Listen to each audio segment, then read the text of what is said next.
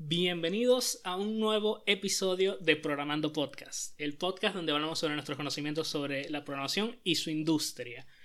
Yo soy Alexander y en este nuevo episodio vamos a hablar de Spring y de los proyectos de Spring.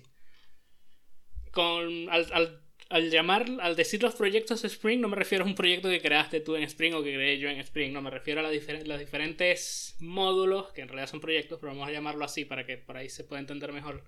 Los diferentes módulos que se pueden agregar a Spring, las diferentes cosas que tenemos para, para hacer con Spring, que están separados en diferentes proyectos. Tú puedes ir a spring.io, spring.io y entrar a la parte de proyectos, ver un overview y te va a mostrar una cantidad inmensa de proyectos. Estos proyectos te dan funcionalidades diferentes. Y eso es lo que quiero que hablemos aquí. ¿Por qué?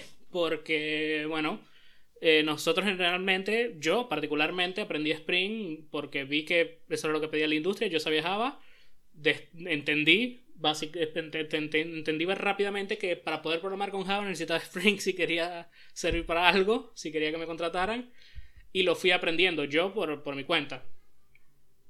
Y como fui aprendiendo de esa manera, eh, fui, bueno, aprendí como que cosas básicas, tal, pero mucho, mucho, mucho más adelante fue que me di cuenta que tenía tan, todas las herramientas que tenía Spring y es algo que creo que a mucha gente le puede ayudar el saber que esto existe y poder investigar de eso cada, cada quien. Si vamos de nuevo a Spring.io, eh, a la parte de projects, podemos ver que uno de los proyectos de Spring es Spring Boot, que es el, Spring Boot que probablemente todos los que usan Spring usan, Spring Boot, que nace de querer hacer Spring algo mucho más fácil de usar. De querer hacer que este, este, el, usar Spring sea algo muchísimo más fácil para alguien que no tiene tanto conocimiento o que no quiere meterse tan adentro en, en, en las configuraciones o que las quiere hacer muchísimo más simples. Y a esto me refiero con los proyectos de Spring. O sea, Spring Boot es uno de esos proyectos. ¿Y cómo sabemos en qué, cómo diferenciamos entre un, framework Spring y los Spring Projects? Pues cada uno tiene su versión diferente, su versionamiento diferente. Spring Framework sabemos que está en la versión 5, mientras que Spring Boot sabemos que está en la versión 2. Y tienen esas diferencias de versiones porque nacen en momentos diferentes, tienen versiones diferentes. Y bueno, de Spring Boot no voy a hablar mucho porque, bueno, ya sabemos que es la versión eh, con, el propósito de hacer Spring más fácil. Y es esto, cada Spring Project tiene un propósito de facilitar o habilitar a un programador que usa Spring a hacer algo de una manera más fácil o con más opciones o con más funcionalidad. Cosa que antes teníamos que crear nuestras propias cosas, nuestras propias herramientas para hacer esto y ahora no, ahora tenemos este proyecto que se encarga de esa parte si hacemos un. Si vemos por encima, un poco por encima, los proyectos que tiene, los voy a nombrar, pero no voy a hablar de todos, los voy a nombrar ahora. Tenemos a Spring Boot, Spring Framework, Spring Data, Spring Cloud, Spring Cloud Data Flow, Spring Security, Spring Session, Spring Integration, Spring Hate OS, Spring REST Docs, Spring Batch, Spring AMQP, Spring for Android, Spring Red Hub, Spring Flow, Spring for Apache Kafka, Spring LDAP, Spring Mobile, Spring Raw, Spring Shell, Spring State Machine, Spring Vault, Spring Webflow y Spring Web Services. Así que ya con esto pueden tener una idea de que hay una inmensa cantidad de cosas que podemos aprender de Spring y que es un proyecto inmenso que tiene muchas cosas por dentro que podemos ir aprendiendo y que nos va a tomar muchísimo tiempo en poder dominar y es algo que hay que continuar, ir hay que continuar aprendiendo porque muchos de estos por ahí no te los vas a encontrar en tu día a día, pero hay muchos que, que sí se usan hoy bastante. Eh, y obviamente depende del scope del proyecto en el que estás trabajando y todo, pero hay unos que vas a ver con más frecuencia que otros. Así que vamos a hablar de aquellos que por ahí vas a ver con mayor frecuencia.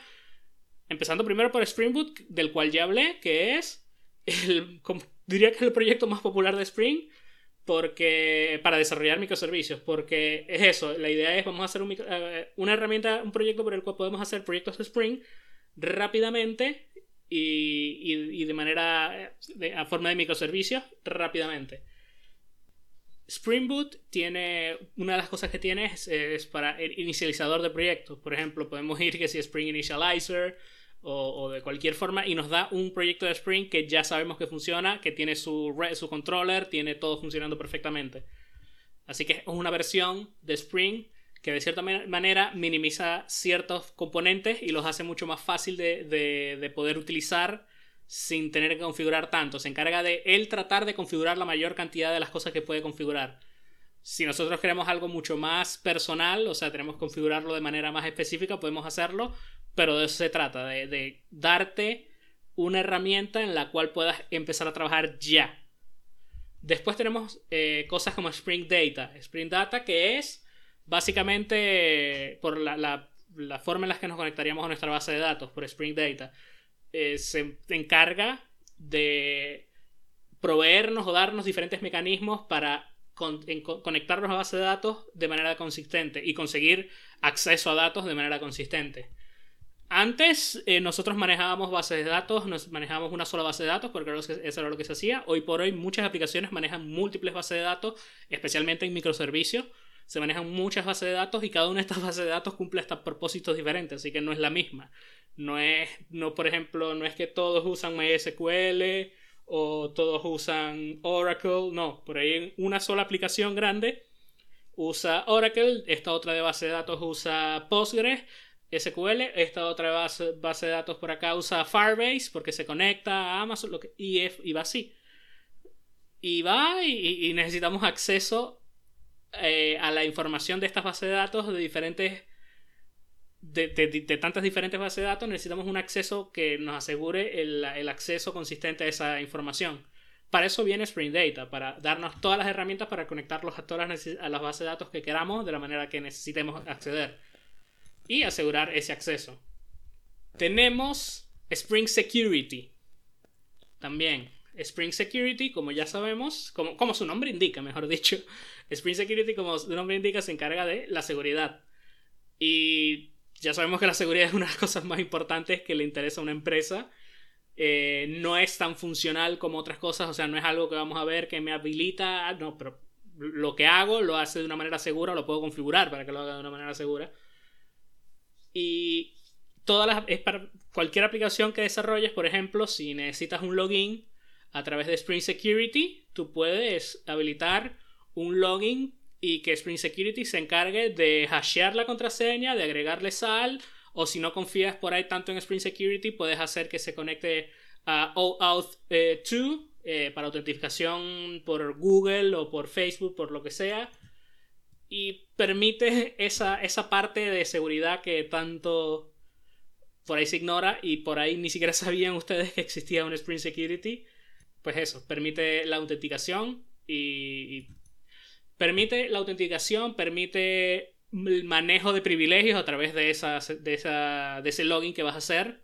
Es decir, yo quiero este controlador que solo se puede acceder si el usuario que se logueó tiene este privilegio que yo creo. Yo creo un privilegio, se lo asigno a las personas en, este nivel y de eso voy, voy permitiendo que puede ver o no el usuario, por ejemplo. Una de las tantas cosas que puede hacer con Spring Security. Otra cosa, otro proyecto de Spring que existe, que está muy bueno y que por ahí nosotros no usamos porque es raro que hagamos esto como que en nuestra casa, pero que existe es Spring Cloud, que básicamente hoy por hoy todas las compañías quieren sus proyectos en la nube. Esto va a permitir que si tú tienes una aplicación de Spring, la puedas pasar a la nube de manera fácil y con bastantes opciones para, cómo se va a hacer el, deploy de la, aplicación, de la aplicación en la nube, si manejar todos los estados, si la aplicación se cae, que haga un redeploy automático, todas estas cosas, para que sean cloud enable.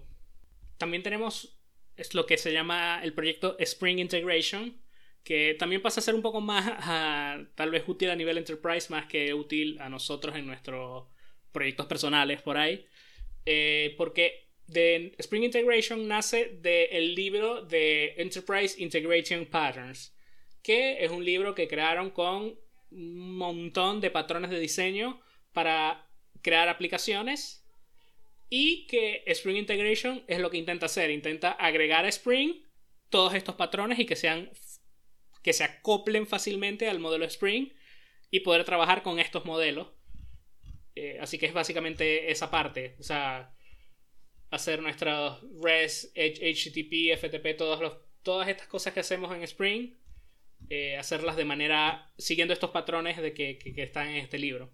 También tenemos eh, el proyecto de Spring Session, que, por como su nombre indica, permite manejar la sesión del usuario. Permite, es básicamente una API en la cual nos permite, nos, provee esa API para manejar la información del usuario y la, sesión del usuario y, cómo, pasa a través de toda nuestra aplicación, cómo se maneja a través de toda nuestra aplicación.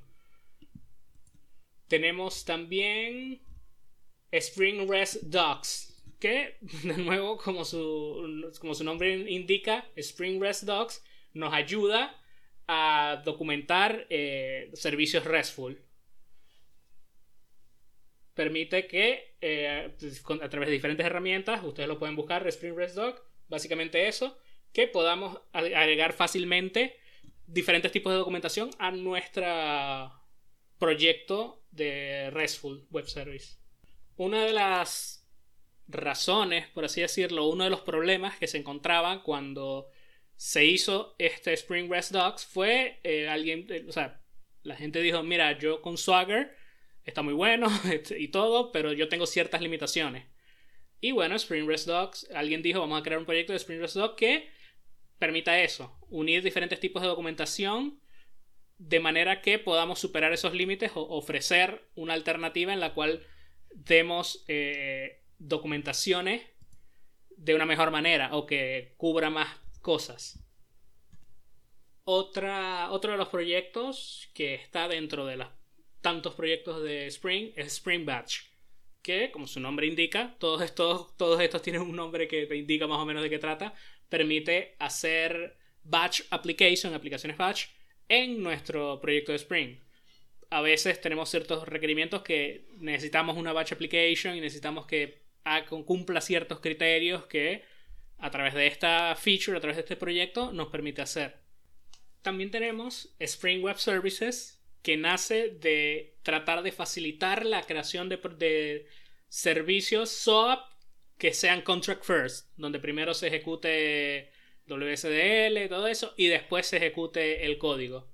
Así que te provee herramientas para facilitar esta parte. También tenemos Spring Shell, que es un proyecto cuyo propósito es facilitar la creación de Shell Applications de CLI, Command Line Interface, todo esto, eh, facilitar la creación de ese tipo de, proyectos en Spring, mucho más fácil. ¿Para qué te puede servir esto? Si necesitas eh, facilitar a través de línea de comandos cosas para tu proyecto, para interactuar, para interactuar con tu, con tu aplicación, con tu REST API, crear comandos que faciliten ciertas cosas, por ejemplo, qué sé yo, hacer como en Angular y crear ciertas partes a través de, de esto de este shell. Y de eso se trata, tratar de facilitar creación de comandos para tu RESTful API, por ejemplo. Y por último, eh, el último que vamos a hablar ahora, porque son demasiados y de verdad yo no conozco todos, no, no he trabajado con todos, he trabajado con algunos. Eh, les voy a hablar de Spring for Android, que es un proyecto cuyo propósito es facilitar o darle herramientas Spring a Android. O sea, crear tu propia aplicación de Android, pero que tenga ciertas funcionalidades de Spring dentro de, dentro de Android. Y dar estas, facilitar estas herramientas de manera fácil. O sea, que sea fácil de implementar, fácil de utilizar, como por ejemplo Springboard. Dentro de las dentro de los features que están en, en Spring for Android, Puedes crear un REST client para Android. Puedes crear authentication support eh, para, para eh, acceder a APIs de manera segura, entre otras cosas. Es, relativamente, o sea, no, no, te no, es, que vas a hacer una eh, RESTful application en Android con, con Spring for Android, pero te da ciertas facilidades, te da ciertas herramientas de manera bastante fácil de implementar para un proyecto en Android, si lo necesitas. Y bueno, esto es la razón por la cual. Esto es, estos son todos los proyectos que tiene Spring. Y ahora sobre por qué deberíamos estudiarlos. No es no estudiar todo. Deberíamos. Yo les recomendaría que entren a Spring.io y vayan y vean todos los frameworks que tienen. Lean, cada uno tiene como un, un overview, que es más o menos lo que le leí tienen aproximadamente qué hacen, cuál, cuál, cuál, fue el propósito de su creación, eh, cómo aprenderlos, obviamente. Y yo les recomiendo que vayan y vean todo esto y armen sus propias conclusiones sobre qué les gustaría aprender de Spring ahora, ahora que saben que existen muchísimos más proyectos de lo que se imaginaban. Y qué, qué hacer, qué, qué, qué puedo agregar a un proyecto personal, por ejemplo. Esto es algo, o sea, cómo los puedo implementar dentro del conocimiento que yo ya tengo. ¿Qué, podría, dentro de todos estos proyectos que les mencioné hoy, por ejemplo, qué les gustaría agregar a su proyecto personal? Que, por ejemplo, estaban lidiando con problemas de autentificación en su aplicación y, oh, mira, eh, puedo implementar Spring Security para, para eso. O estabas teniendo problemas porque eh, estás trabajando con una aplicación y la manera de conexión a la base de datos es por ahí muy arcaica, es muy vieja y puedes mirar dentro de Spring Data para ver si, te facilita un poco esa parte. Porque Spring es muchísimo más que solo eh, inyección de dependencias y, crear controladores y todo eso. Va por muchas más cosas y trata de solucionar muchísimos más problemas de los que por ahí teníamos pensado o creíamos que, intentaba. Y, va un poco desde por ahí. O sea, saber que, mira, Spring es muchísimo más que solo esto y de verdad que no es que vayas y, aprendas todo porque es demasiado conocimiento que no vas a aprender ahora, pero ve agregando diferentes proyectos de, Spring a tu, lista de conocimientos que, que, sabes y que has utilizado. Y esa es la idea, ir mejorando poco a poco. Recordemos que, que con Spring vas a aprender eh, como que una muy gran cantidad de, de features que se van alargando cada vez más y esto es a lo que me refería cuando yo en el primer capítulo hablaba que Spring eh, solo hablaba de Spring Boot, porque Spring tiene una cantidad inmensa de, de proyectos de los cuales podemos seguir aprendiendo infinitamente y que trata de resolver muchísimos más problemas. Y tenemos que ver qué cuáles de estos problemas que trata de solucionar por ahí nosotros estamos teniendo para ver si nos facilita esa parte. Y nada, con eso sería el capítulo de hoy, un capítulo un poco más corto de lo normal porque fue básicamente yo leyendo una lista, pero era, era la idea es eso, eh, dar a conocer todos estos proyectos que por ahí no, no tenían idea que existían. Yo, tipo un año después de que aprendí Spring, fue que me di cuenta, mira, existen muchísimos más proyectos de Spring de lo que yo me imaginaba. Así que nada, de eso se trata, vamos a seguir aprendiendo y vean ahí que pueden agregar eh, a sus proyectos personales o, incluso ofrecer en su trabajo yo en algún trabajo anterior que tuve, yo recomendé usar, por ejemplo, Spring Data porque estaban usando una forma de conexión a base de datos muy, muy absurdamente antigua que ya no se debería usar y que ya no tiene sentido que usemos y, fue bien. Así que sin nada más que decir, eh, nos vemos en el próximo capítulo. Comenten, like y díganme qué quieren que hablemos. Eh, charlas de Spring tan buenas porque es algo que más o menos conozco. Por ahí podría haber hablado un poco más de, de Spring como tal, de usar Spring y cosas que. cosas dentro del Spring Framework que por ahí no conocemos tanto. Que por ahí puede que vengan capítulos más relacionados con eso. Así que nada, nos vemos en el próximo capítulo. Chao.